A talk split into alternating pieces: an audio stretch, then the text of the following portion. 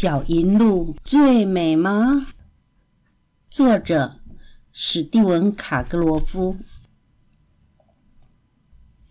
在全世界所有海洋汇合的地方，在美妙的薄雾笼罩下，有一座碧绿的奇妙岛屿。岛上有成千上万棵的樱桃树，开着娇艳动人的花儿。当阳光轻轻地洒在樱桃树上，这些花就闪耀着晶莹耀眼的光芒。这座岛屿就叫做奇幻岛。奇幻岛的中央有一片草原，岛上所有的美景在这儿都应有尽有。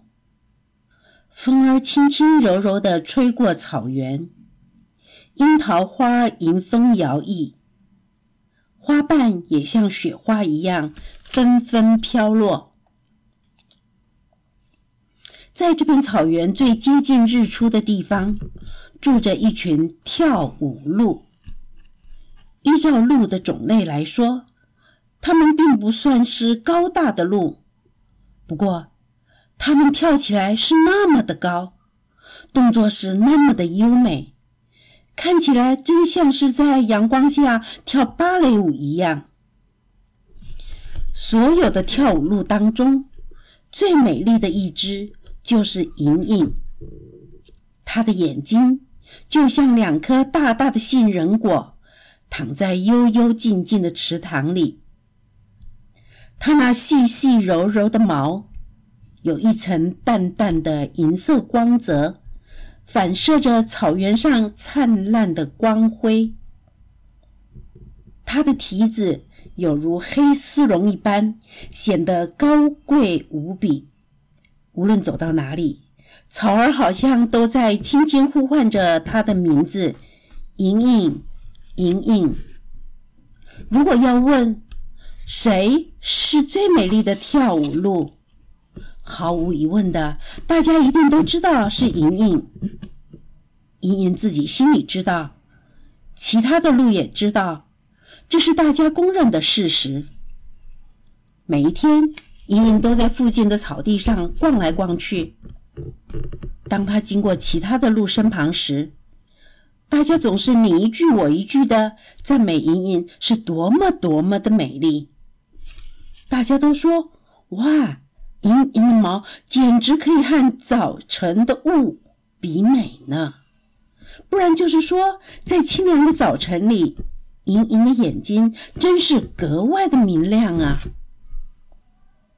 森林的边缘有一个小水池，偶尔莹莹会站在水池旁，全神贯注地看着自己的倒影，转过来。又转过去的，看着水面上一波又一波的光影，像柔软的毯子一样，轻轻地拂着水里的自己。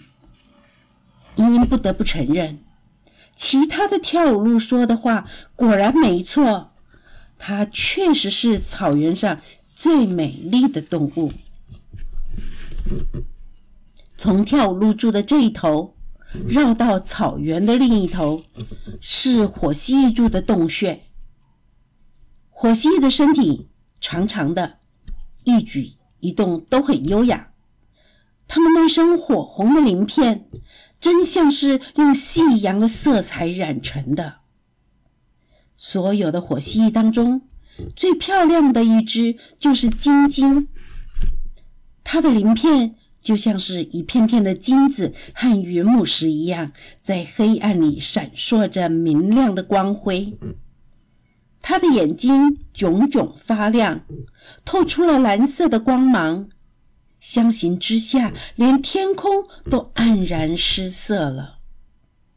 当他从从容容地从这块石头滑到那块石头，风儿都会呼呼地喊叫着他的名字：“晶晶。”晶晶，别的火蜥蜴对晶晶既尊敬又害怕。晶晶知道自己很漂亮，别的火蜥蜴也知道，这是大家公认的事实。每一次当晶晶划过大家的面前，大家不管正在做什么，都会忍不住停下来，因为他们都被晶晶高贵华丽的长相深深的吸引住了。他们用沙哑的声音稀稀疏疏的说：“哇，你们看到没有？晶晶身上的鳞片好像跳跃的火花呢。”不然就说：“晶晶的眼睛那么明亮，太阳恐怕都不愿意出来喽。”晶晶听着这些赞美的话，头转都不转。他哪里会不知道自己长得既高贵又神气呢？这的确是事实。偶尔要是有空的话，晶晶会逛到洞穴附近的水边，静静的水面反映着晶晶漂亮的身影，他看的都呆住了。晶晶这边瞧那边看，注视着自己钻石般的鳞片在跳动的水光中闪闪发亮。其他的火蜥蜴果然没有说错，它的确是草原上最美丽高贵的动物，至少它是这么想的。有一天，奇幻岛上两只最美丽的动物恰巧在草原中央碰上了。由于他们两个向来都被别人赞美惯了，所以他们都停下来，等着接受对方的赞美。他们两个等了又等，莹莹站在路的这一边，晶晶站在路的那一边，可是没有一个肯先开口说话。他们心里都在想：哼，可能是他还没有看见我最好看的样子。所以他们都在路上，用心的变换着各种的姿势，然后等呀等的，可是还是没有一个愿意先开口。终于，莹莹先开口说话了。她说：“嗨，你是想说我很漂亮呢，还是想多看我几眼？”晶晶被搞糊涂了，她咯咯的笑着说：“我也在想同样的事。”你是不是想多看我几眼呀？莹莹大吃一惊，说：“我干嘛要看你？你不过是一只老蜥蜴罢了，有什么好看的？”晶晶同样吃惊的睁大了眼睛，她说：“什么？一只老蜥蜴？也不看看你自己，像一团被虫咬过的毛毛球，谁会想看哦？”就这样，他们两个站在那里，眼睛瞪着眼睛。气得连样子都变了，他们就这样站着，看着，等着对方认输。他们俩沿着小路面对面，生气的站着。时间一分一秒过去了，最后莹莹打破了沉默，她说：“嗯，很明显的，我们里面一定有一个没看清楚自己的模样。”晶晶非常不屑地说：“是啊，很显然的，我们当中，我们当中确实有一个没看清楚自己的模样。我们为什么不一起去草原中央的那个水池照一照呢？趁着太阳还没有下山，我们赶快去那里，自然就会看到我们想知道的真相了。”莹莹心里想：“这倒是个简单的办法，可以让晶晶明白。”他真没眼光，不过莹莹坚持一定要等到早晨的太阳刚刚出来的时候，他才愿意照镜子。他们争执了一会儿，终于两个都同意，他们要一起度过一整天，这样他们才能看到彼此最好看的样子。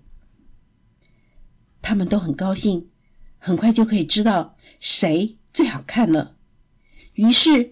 他们就一路走向水池，莹莹一路蹦蹦跳跳的，晶晶也在一旁神气活现的大摇大摆的走着。他们一个站在一边，在池边等呀等的。当落日的余晖在水面上闪耀又轻轻划过的时候，池子里映出了一个美丽的晶晶。那一身鳞片就像是烛光下无数颗闪闪发光的钻石一样。不过，落日的余晖也一样轻轻柔柔地抚摸着莹莹软软又滑滑的毛。他们整个晚上站在池边，差点都冻僵了，只为了等待最后的考验。终于，太阳从东方升起来了，一道道明亮的光线像金黄色的丝带般放射出来，阳光在水面轻轻的跳跃，盈盈的美丽，盈盈的风采，都完全展露出来了。不过，晶晶明亮的蓝眼睛里，也一样闪烁着迷人的光辉。最后，他俩都感到心满意足了，就分手回到自己住的那片草地。分开的时候，谁也没有和谁讲话。晶晶不想让傻乎乎的小银鹿难为情，毕竟要莹莹承认晶晶比她漂亮，并不是件容易的事。反正那头小银鹿已经见识过她的风采了。莹莹离开可怜的小蜥蜴的时候，实在忍不住笑了出来。要晶晶承认莹莹比她美丽，实在是很难说得出口。反正那只小蜥蜴已经看过她的美貌了。晶晶和莹莹都只顾着注意自己。所以，谁也没有留意到草原上最小巧、最可爱的一只老鼠，也悄悄地站在池边的草地上，凝视着水里面完美无缺的自己呢。当你对着高于肩膀的镜子凝视自己的面貌时，记住哦，漂不漂亮，只是看的人。自己的感觉，生活小启示：你有美丽的外表，人人会赞美；但是诚恳、有爱心的人会交到更多的朋友。这个故事就说完了。